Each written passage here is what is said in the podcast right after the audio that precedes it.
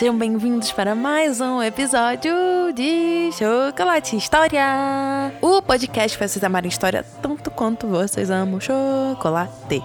Eu tô muito cantora hoje. Como vocês estão, gente? Vocês estão bem? I'm fine, thank you. Eu espero que vocês estejam animados para esse episódio de Chocolate História, que eu sei que tá difícil esse ano a gente conseguir fazer vários episódios de Chocolate História, então eu tô animada para fazer, espero que vocês estejam animados também, tá?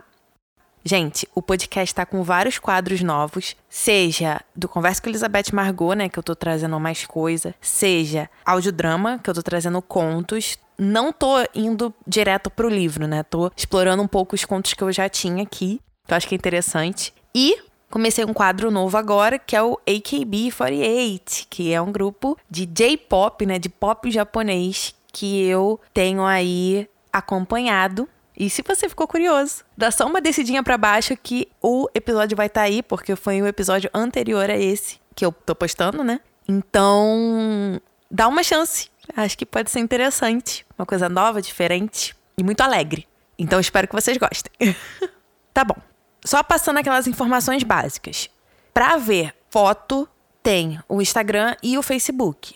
O Instagram é @elizabethmargot underline e o Facebook é Elizabeth Margot. E por que, que eu tô falando isso logo agora de início, assim? Eu já falo normal, mas por que, que eu tô meio que focada? Porque esse episódio é um pouco de árvore genealógica. Então, assim, é interessante vocês darem uma olhada depois no post que eu postar lá nas redes sociais. Um ponto legal é que se vocês quiserem ter um arcabouço para esse episódio, escutem o episódio 58, que é sobre a árvore genealógica dos reis de Bragança.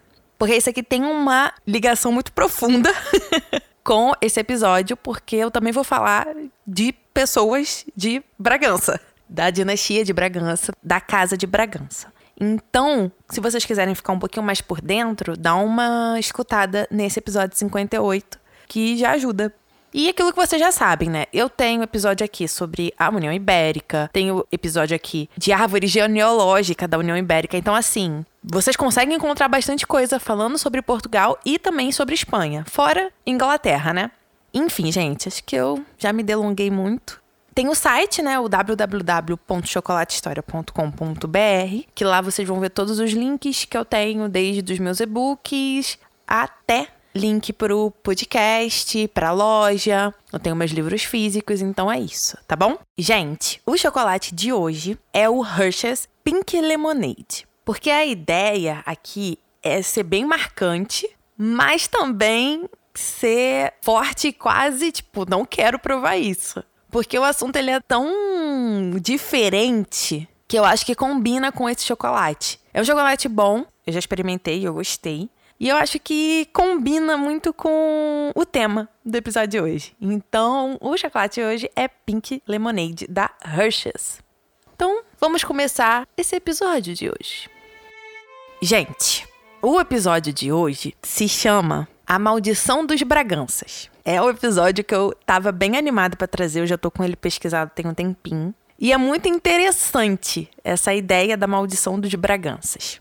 Só situando, Bragança é o nome da casa barra dinastia que governou Portugal pós a União Ibérica, né? Foram os Braganças que colocaram o fim na União Ibérica. E eles ficaram até Portugal deixar de ser monarquia, né? E é dessa casa que surgiram os imperadores do nosso país, né? Pedro II e Pedro I são da casa de Bragança. Então, assim, é uma dinastia que é muito importante para Portugal e pra gente. E aí, esse episódio ele entra quase com uma ultra mega power curiosidade, mas que mexeu tanto com a família que eu precisava trazer. Foi muito legal essa sacada e como que isso realmente mexeu com eles. Enfim, vamos lá. A maldição dos Braganças é um mito que vai ser citado em diversas crônicas históricas sobre os Braganças, sobre essa casa, essa dinastia de Bragança é falado que a maldição se iniciou no reinado de João IV, lá no século 17. João IV, ele foi o primeiro rei Bragança. Foi ele que acabou com a União Ibérica. Por que que falam que começou com ele? Porque dizem que o João IV, ele agrediu um frade franciscano a pontapés, né? Deu pontapés no frade franciscano. Porque o religioso, né, o frade, ele tava pedindo esmola, tava pedindo comida, dinheiro. E aí o João IV veio e deu o pontapé no frade, né, agrediu o frade. E aí esse frade, né, esse religioso, vai lhe rogar uma praga, dizendo que jamais um primogênito varão da família dos Bragança viveria o bastante para chegar ao trono. Eu acho que essa frase é a frase mais importante de todo o episódio. Vou até repetir. Jamais um primogênito varão da família dos Bragança viveria o bastante para chegar ao trono. O mito da maldição, ele vai totalmente se basear nesse fim. Se o João IV chutou, não chutou, deu pontapé, não deu pontapé no frade, a gente não sabe. Como eu já comecei falando no episódio, mito. Mito é uma coisa que você não tem como provar se existiu ou não. Então, a gente não vai questionar se o João IV fez isso ou não. A gente só vai trazer como ponto de partida essa última frase. Porque é através dela que vocês vão ver esses acontecimentos se repetindo. Todo filho, homem, primogênito dos reis de Bragança, que são reis de Portugal e depois vão virar imperadores do Brasil, Todos esses primogênitos vão vir a falecer antes de chegar ao trono. Esse que é o pulo do gato na ideia da maldição, tá bom? Aí o que, que acontece, gente? Essa maldição, ela mexeu tanto com a família que um século depois dela ter começado, lá, né, com João IV, que ela começou, quando a gente já tá em João VI, nós vemos que isso ainda mexe com a família. Porque o João VI, né, com a esposa dele, que é a Carlota Joaquina, eles vão tentar reverter essa maldição. E o que, que eles fazem para tentar reverter? Eles vão visitar anualmente o mosteiro franciscano em Lisboa, porque tecnicamente era um franciscano que deu toda a treta lá com o João IV. E depois eles vão vir a visitar um mosteiro no Rio. É um mosteiro até que eu já fui. Eu vou deixar foto lá no Instagram e no Facebook, tá bom? Para vocês verem como é que esse mosteiro é. E eles faziam isso anualmente. Com medo, né? Tentando reverter esse problema, essa maldição que assombrava a família deles. Porque realmente, todo primogênito homem do rei não vingava, ele não ficava vivo até assumir o trono do pai. Era um negócio muito louco. E um outro ponto que foi uma ação do Dom João VI é que todos os primogênitos que morreram no Brasil, dos Bragança, né, estão sepultados no convento de Santo Antônio, que é o mosteiro franciscano aqui no Rio de Janeiro, que eu falei para vocês que eu já fui e que vou deixar a fotinho lá, de novo falando. Então, todos os primogênitos que faleceram estão nesse mosteiro aqui no Rio de Janeiro, com uma tentativa também de tipo parar essa maldição. Agora, nós vamos falar quem são esses primogênitos que morreram. Eu dividi por país. Primeiro eu vou falar os de Portugal, depois eu vou falar os do Brasil. Repetindo, vai ter foto da maioria deles, dos que conseguiram ter pinturas, né, e retratos, vai ter lá no Instagram e no Facebook. Dos que não tiveram, não vai ter, mas aí eu vou falando aqui para vocês os nomes, dizendo de quem que ele é filho e mais ou menos com quantos anos que morreu e tudo mais, tá bom? Então vamos lá. O primeiro que a gente vai ter relato é o Dom Teodósio. Dom Teodósio, ele nasceu em 1634 e vai vir a falecer em 1653. Ele tinha 19 anos quando ele morreu e ele foi o primogênito de Dom João IV. Por isso que a gente fala que a maldição começou com ele, né, com Dom João IV, que é o filho dele mais velho, primogênito, veio a falecer com 19 anos de idade. Gente, um adeno aqui que é importante dizer: só o filho mais velho morre. Se o rei tiver três filhos, homens, só o primeiro vai morrer. O do meio e o último, tecnicamente, não estão fazendo parte da maldição. É simplesmente o mais velho. Então, nós vamos continuar tendo reis, filhos de reis, mas esses geralmente são segundos filhos, terceiros filhos. Nunca nasceram como os primogênitos, entendeu? Sempre veio um antes deles. Isso é um adendo importante, porque pode falar, ah, mas e aí não vai ter rei, acabou? Não, é simplesmente o primeiro. O primeiro filho homem vem a falecer, os outros não. Aí vocês vão perguntar assim para mim, tá, Giovana, começou essa maldição e tudo mais, mas do que que eles morriam? Você sabe dizer exatamente do que que eles morriam? Aí eu vou responder vocês assim. alguns a gente não tem informação, porque morreram muito criança, muito bebê. E naquela época não se registrava tanto essas coisas, e nem se abria para poder saber o que aconteceu, nem nada. Também porque era, gente, era muita doença, né? Não era como hoje, que a gente tem toda uma segurança na hora do parto, toma vacina, toma remédio, se trata. Então, assim, a taxa de mortalidade infantil já era alta. Com isso, então, ficou, tipo, mais alto ainda, entendeu? Mas o que eu posso dizer é que o Dom Teodósio, ele vai vir a morrer de tuberculose. E os outros, o que eu não falar do que morreu é porque realmente não se sabe exatamente do porquê, tá bom? Aí, falando isso, vamos lá. O segundo primogênito que veio a falecer foi o Dom João em 1688. Ele era filho primogênito de Dom Pedro II, rei de Portugal. E ele não chegou nem a fazer um ano de idade e já veio a falecer. O terceiro primogênito que veio a falecer foi o Dom Pedro. Ele era o primogênito de Dom João V, rei de Portugal, e ele nasceu em 1712 e vai vir a falecer em 1714, ou seja, ele tinha aí dois anos de idade quando ele morreu. O nosso quarto primogênito é o Dom José. Ele é filho de Maria I. Um ponto importante aqui é que Dona Maria I, que foi rainha de Portugal, ela era filha do rei José I. O José ele teve quatro filhas. E a mais velha era a Maria, que subiu ao trono normalmente. Então isso é um ponto importante para mostrar para vocês que teve uma exceção, né? Teve um rei que só teve filha e a mais velha dele viveu e subiu ao trono e foi rainha e teve filho. Então assim, reforçando a ideia de ser primogênito homem. E como eu disse, o José de Portugal, ele era filho do Dom João V, que a gente já até falou aqui que o filho mais velho dele morreu com dois anos do Dom João V. E José não era o filho mais velho, ele era um dos mais novos. E aí ele conseguiu viver, assumiu o trono do pai, teve as filhas, não sofreu a maldição, e a Maria I, ela vai vir a subir ao trono, e aí que vai voltar a maldição. Que foi com o José, filho dela, né? Gente, é nome repetido mesmo, tá? Ela teve um filhinho, José, que era o mais velho, primogênito, um homem. Que que, que acontece? Ele nasceu em 1761. E ele vai vir a morrer em 1788. Ele tinha 27 anos quando ele morreu. Ele viveu muito tempo. Acho que até deviam pensar, né, que tipo, a, a maldição acabou porque foi uma mulher, né, e tudo mais. Mas na real, não. Veio sim a ter a maldição. E o filho mais velho dela viveu 27 anos e depois veio a falecer. E o Dom José vai morrer de varíola aos 27 anos. O nosso quinto primogênito é o Francisco Antônio. Ele vai ser o primogênito do Dom João VI, rei de Portugal, que vai vir para cá, e a gente já conhece a história de Dom João VI. E ele nasceu em 1795 e vai vir a falecer em 1801. Ele tinha seis anos de idade quando ele faleceu.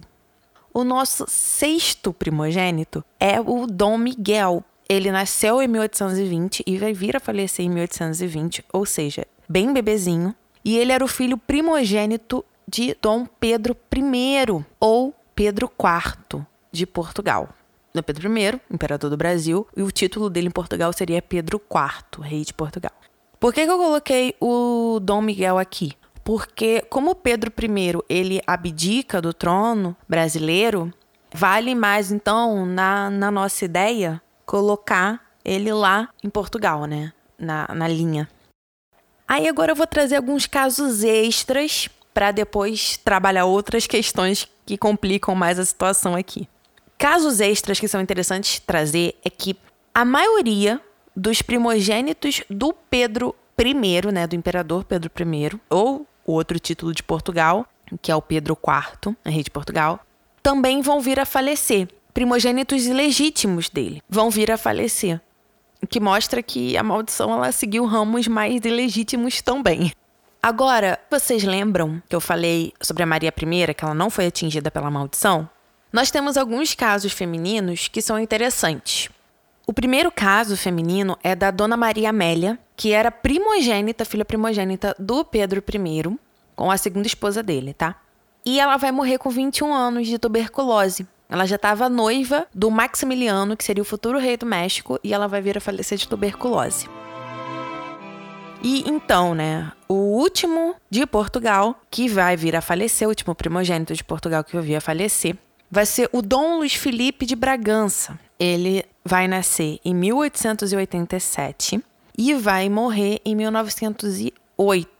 O Luís Felipe de Bragança, ele era o primogênito do rei Carlos I de Portugal. E os dois foram assassinados juntos, tá bom? Um ponto aqui sobre Carlos I é que ele, que foi rei de Portugal, era filho primogênito de Luís I, também que foi rei de Portugal. O Carlos, ele vai assumir o trono, ele vai virar rei e vai ter dois outros filhos. E aí ele só vai vir a morrer em 1908, porque o que que acontece? O Carlos, ele morre junto com o filho mais velho, que eu acabei de falar, o Luiz Felipe. Então, ele vai morrer junto com o pai, porque os dois vão ser assassinados. E aí quem vai subir ao trono é o filho mais novo do Carlos I. Então, o pai e filho morrem juntos no assassinato. E o Carlos I é uma exceção dentro dessa maldição, tá? Carlos ele foi uma exceção porque ele foi filho primogênito de Luís I e subiu ao trono. Isso aí eu já acabei de falar para vocês. O pai do Carlos I, né, o Luís I, ele era o irmão mais novo do Pedro V.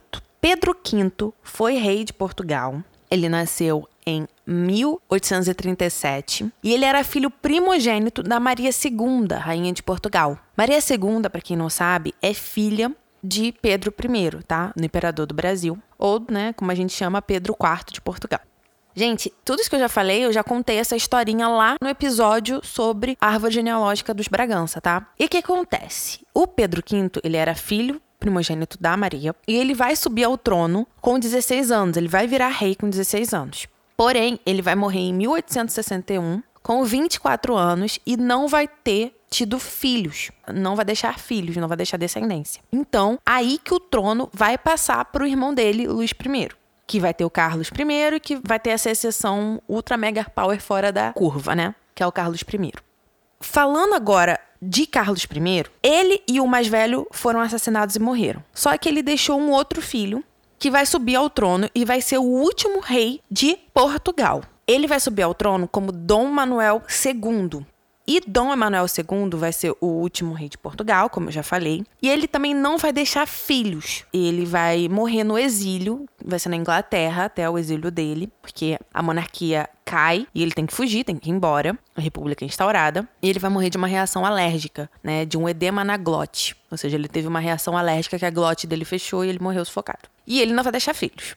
Um outro descendente que tem questionamentos sobre é da Maria Pia. Dizem, né? Depois eu vou trabalhar melhor sobre isso num episódio só sobre a questão sucessória do trono de Portugal, que tem pano para manga, mas esse é um bom momento para falar um pouquinho sobre essas questões genealógicas. Maria Pia é uma suposta filha natural, ou seja, natural e legítima do Carlos I.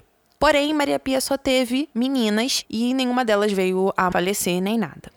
E aí acaba-se a linhagem do Carlos I assim, né? Considerando que Maria Pia não é filha dele, acaba com Manuel II. Considerando que Maria Pia é filha dele, se mantém com a descendência dela. E aí, justamente por não ter uma confirmação de que Maria Pia é ou não é filha do Carlos I, ela não vai receber esse título de herdeira ao trono, porque mesmo a monarquia tendo sido deposta, tendo sido tirada do poder, o trono ainda existe, ainda existe os herdeiros ao trono, como existe aqui no Brasil herdeiro ao trono imperial brasileiro. Então o que, que acontece? Essa linha de sucessão ao trono português vai passar para os descendentes de Dom Miguel, ele vai vir a ser filho mais novo de Dom João VI, ou seja, ele é irmão de Pedro I, imperador do Brasil, ou Pedro IV, rei de Portugal. A situação da história de Miguel, né, de Dom Miguel, vocês encontram isso no episódio da árvore genealógica dos Bragança, tá bom? Agora, o ponto que eu quero trazer é que, como acabou-se a linhagem de Carlos I, a única linhagem ainda legítima era essa de Dom Miguel e foi para linhagem dele. O Dom Miguel ele vai ser conhecido como ou usurpador ou absolutista, porque ele vai tentar pegar o trono em um momento lá e tal. Então, assim, gente, se vocês querem entender essa historinha, vão lá no episódio da árvore genealógica dos Bragança, tá? E o que que acontece? Ele teve um filho, e vai se chamar Miguel Januário. E o Miguel Januário ele vai ter mais filhos, que é o Miguel Maximiliano e o Francisco. O Miguel Januário, que é o pai desses dois meninos, ele continua lá, lindo e belo, pegou o título para ele, porque é o único legítimo ali no rolê. Tudo bem. O filho mais velho dele, né, o Miguel Maximiliano, não vai querer continuar na linha sucessória e vai abdicar. Abdicou. E aí ficou lá, tranquilo, fez o que quis da vida. O Francisco, ele não vai ter filhos. Então, não tem como a linha né, de sucessão continuar no Francisco. Aí só virar pra mim e falar assim: tá bom, ele teve dois filhos acabou. Então, na real, não. Ele teve mais um filho, que era o mais novo do mais novo do mais novo, porque ele teve muito filho. O Januário, né? O Miguel Januário, ele teve muito filho. Muito filho barra filha. Muita filha. E o mais novo do mais novo do mais novo. Se chamava Duarte Nuno. É na mão desse menino desse homem que vai cair o título a herdeiro do trono português. E esse título de herdeiro ao trono português, ele vem juntamente com o título de duque de Bragança, tá bom? E esse Duarte Nuno, ele vai ter um filho que vai se chamar Duarte Pio. Duarte Pio é atualmente o herdeiro ao trono português e o duque de Bragança em exercício. Por que, que eu quis contar até agora, né? Até o duque de Bragança atual, né, e herdeiro ao trono. Olha onde que esse título foi parar nas mãos do filho mais novo de Dom João VI, porque os mais velhos, todo mundo lá da parte superior, ninguém quis nada, deu aquela confusão, aí voltou passou por todo mundo para chegar no filho mais novo, que não tinha direito ao trono nenhum. E aí do filho mais novo, passou, passou, passou pro filho mais novo ainda, para chegar e manter agora nas mãos desses Duartes. Então, hoje, o trono de Portugal tá aí, na mão desse homem, não existe o trono, né? Ele só é herdeiro, mas ainda assim deu um rolê para chegar nele. Vocês estão vendo que muito dos primogênitos foram, todo mundo foi descartado. E aí um ponto que eu queria trazer é que justamente por ser o mais novo, é que a gente ainda vê que de certa forma essa maldição ainda acontece, entende? Pode ser por abdicação, pode ser por morte, mas aqui, né, nessa linhagem toda que eu trouxe para vocês de Portugal, Agora, quem tá na mão, com o título na mão, é um filho mais novo. De filho mais novo que foi de filho mais novo que foi de filho mais novo. Porque os primogênitos todos foram morrendo de alguma forma ou foram abdicando. Então, isso mostra que o negócio é, é mais embaixo, assim. Assim, se ficou confuso, gente, olhem as fotinhos, porque acho que vocês vão conseguir se situar mais. Porque é muito Miguel aqui. É Miguel Januário, Miguel Maximiliano, Miguel isso, Miguel aquilo. Então, assim, eu vou fazer um negócio para vocês lá bonitinho para vocês verem para não se perder, tá bom? Aí agora a gente vai falar dos casos brasileiros dessa maldição, né? Pedro II, Isabel e tal, pra aí no final a gente juntar tudo em uma coisa só e conversar um pouquinho, tá? Então vamos pro caso do Brasil. Chegando no Brasil, nós temos o primogênito de Pedro II, né, do imperador Pedro II, só um ponto, gente. Pedro II, que é filho de Pedro I, ele não era o mais velho, tá? Ele foi o mais novinho dos filhos do Pedro I a nascer, tá bom? O que é que acontece? O primogênito do Pedro II se chamava Afonso Pedro e nasceu em 1845. Porém, ele vai morrer em 1847, com apenas dois anos. E ele vai morrer depois de um ataque de epilepsia. Nós temos um caso que é bastante curioso e é uma exceção também, e que eu gostaria de trazer. Por que que acontece? A princesa Isabel, eu já vou falar dela, né, e dos filhos dela, mas antes dela ter filho homem e tudo mais, a irmã mais nova dela, a princesa Leopoldina, que era a filha que vinha depois da Isabel, ela teve um filho que vai ser chamado de Pedro Augusto. Ele nasceu em 1866. E o que, que acontece? Ele foi o herdeiro aparente ao trono brasileiro desde o nascimento até o ano de 1875, que foi quando a Isabel deu à luz ao filho homem dela, né? O primeiro filho homem dela. O que, que acontece? Esse Pedro Augusto ele vai ser conhecido como o príncipe amaldiçoado, porque ele foi criado como se fosse um herdeiro ao trono imperial e logo depois isso é retirado dele. E ele vai vir a adoecer psicologicamente em decorrência da própria perda do trono, né? Depois de todo mundo ter sido expulso do Brasil. Então, assim, N questões fizeram ele adoecer psicologicamente. Ele vai tentar se matar, só que ele não vai conseguir. E aí ele vai passar o resto da vida dele em um sanatório em Viena. Ele não vai deixar descendentes. Ele vai vir a falecer só em 1934. assim, eu quis trazer porque ele não morreu de primeira, só que nunca subiu ao trono e não teve descendência, né? Então eu acho que pode ser caracterizado sim como um caso da maldição, de uma forma diferente, né? Porque a gente já viu que outros herdeiros morreram mais velhos, porque esse também não poderia morrer, mesmo sendo filho da segunda filha. Ele era o mais velho da princesa Leopoldina, entendeu? Então, o caso de Pedro Augusto é esse. E aí agora eu vou falar sobre os filhos da princesa Isabel. Inverti a ordem das irmãs aqui, gente, porque o da Princesa Isabel é mais complicado, né? Princesa Isabel é mais velha que a Princesa Leopoldina, mas eu preferi fazer isso porque da Isabel tem pano pra manga. Aí agora, gente, eu vou entrar nos casos dos filhos da Princesa Isabel. E desses filhos, eu já vou trazer para a atualidade, pelo lado brasileiro, para separar as coisas e não confunde, né? E porque agora são tronos diferentes, apesar de serem a mesma família, de certa forma.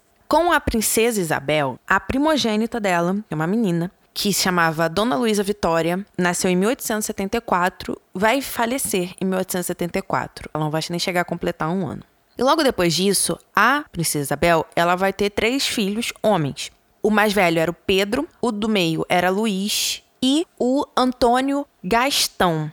Dos três, o Antônio Gastão ele vai falecer sem deixar filhos é o mais novo. Ele vai falecer numa queda de avião perto de Londres, porque ele estava fazendo manobra militar, né? Tava na questão da Primeira Guerra Mundial. E o Pedro, que é o mais velho, ele vai abdicar dos direitos de herdeiro ao trono para poder se casar com uma americana, né? Naquela época, casar com uma mulher diferente, que não era da realeza, não, dava-se alguns problemas e às vezes ocorriam abdicações. E foi isso que o Pedro, que era o filho mais velho, fez. Ele abdicou dos seus direitos ao trono. A linhagem do Pedro continua até hoje. Não teve mais nenhum caso que a gente possa chamar de tipo, ah, esse aqui realmente morreu por causa dessa maldição. Não. Que ele meio que abdicou do trono. Assim, os seus descendentes se consideram legítimos ao trono, mas aí é um outro problema da questão da sucessão brasileira que a gente vai trazer depois em outro episódio, que é bem mais complicado. Mas ainda assim, ninguém morreu. Esse é o ponto. O Pedro abdicando, o título, né, oficial, né, de herdeiro vai pro segundo filho, que é o Luiz. Ele vai morrer de um reumatismo ósseo na Primeira Guerra Mundial.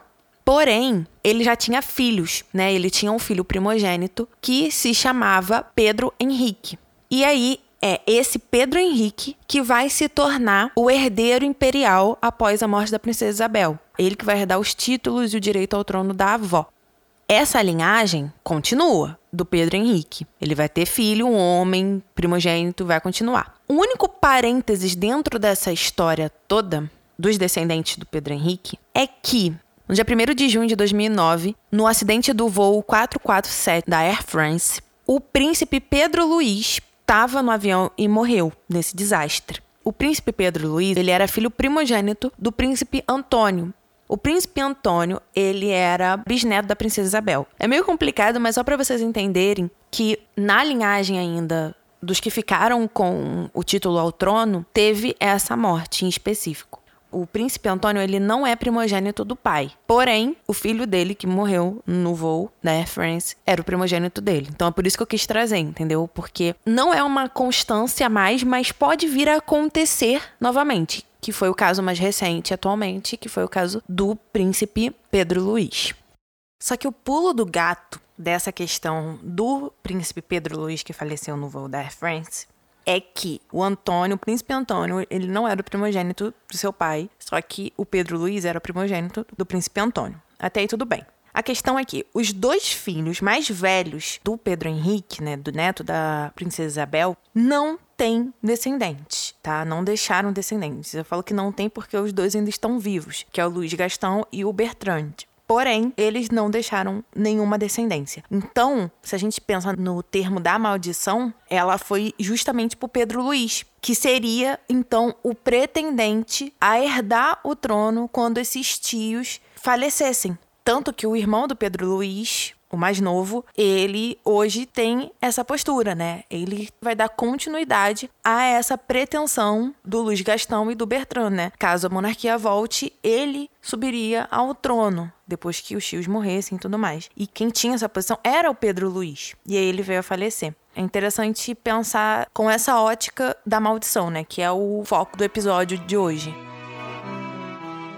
Um ponto aqui que eu falei sobre a descendência ao trono brasileiro, que eu falei que é meio complicada. Depois eu vou fazer um episódio sobre isso, tá? É porque essas duas linhagens de irmãos, né, do que abdicou e do que ficou com o título ao trono, elas vão dar umas disputas aí de sucessão, de quem é mais herdeiro que o outro. É tipo isso. Mas aí depois eu vou parar para falar sobre isso certinho e tudo mais, porque isso acontece aqui e vai vir a acontecer também em Portugal é um assunto que Portugal e o Brasil ainda mantêm um pouco em comum. Apesar de que em Portugal já está mais resolvido, ainda tem questões que podem vir a trazer essa disputa, né, de quem é o sucessor ao trono português, e, enfim. Então, esse é um adeno que eu queria dar, mas que só depois eu vou fazer mesmo um episódio falando sobre essas duas questões sucessórias, porque é complicadinho mesmo, assim. Eu leio, leio, leio, aí eu fico tipo, tá, é dessa forma. Aí depois eu fico tipo, hum, acho que eu tô confusa. Então, assim, se eu tô confusa, imagina vocês. Então, isso eu vou deixar para outro momento. Então, gente, falamos de Portugal, é, depois falamos de Brasil, e agora chegamos aqui com os dois pontos atuais dos descendentes de Bragança, seja do lado brasileiro, seja do lado português. Como eu disse, do lado brasileiro a gente tem algumas questões sucessórias um pouco mais complicadas e que eu vou me debruçar sobre depois. No lado português, também tem, apesar da gente já ter um oficial e tudo mais, a gente também encontra outros ramos de reivindicação ao trono português. E aí eu devo juntar esses dois episódios também, tipo, fazer tanto do lado brasileiro quanto do português num episódio só, sobre essas reivindicações, linhagens, né, vertentes aí de descendentes desses tronos. Assim, eu quis trazer porque eu acho que é muito legal Quanto mais vai se modernizando, mais complexo vai se tornando essa suposta maldição. Mas foi o que eu falei lá no de Portugal, assim, acabou parando no filho do filho do filho mais novo, do filho mais novo, do filho mais novo. E é muito interessante como realmente vai se desdobrando até cair sempre no mais novo, não fica nos mais velhos, né? Então, assim, é uma coisa muito interessante. Eu gostei, eu espero que vocês tenham gostado. Eu sei que é um assuntinho mais complicado, assim, porque dá um bololê. Tanto que tem o episódio 58, né, da árvore genealógica dos Bragança, justamente para vocês fazerem esse link e conseguirem compreender o que eu tô falando, através também da história da árvore genealógica que eu já trouxe para vocês, dos Bragança. Mas tem imagem lá no Instagram e no Facebook, então não se preocupem. Se ficar um pouco confuso, escuta novamente e olha lá no Instagram e no Facebook, que eu acho que vai ser interessante, que aí vocês vão conseguir dar cara aos nomes, nomes às caras, entendeu? É tipo isso. Então, não deixem de ir lá no Instagram e no Facebook. O Instagram é Elizabeth Margot e o Facebook é Elizabeth Margot. Com isso, gente, eu vou me indo. Porque acho que não tem nem mais o que falar. Porque o nego tá tipo, tá, mas é Miguel não sei o que, é Pedro, é, é Isabel, é, filho, que é neto, que é isso aqui, que é bisneto, que é tudo, né? Eu sei. Dá aquela confundida. Então eu vou ficando por aqui. Qualquer coisa, você já sabe onde me encontrar, né? No Instagram ou no Facebook.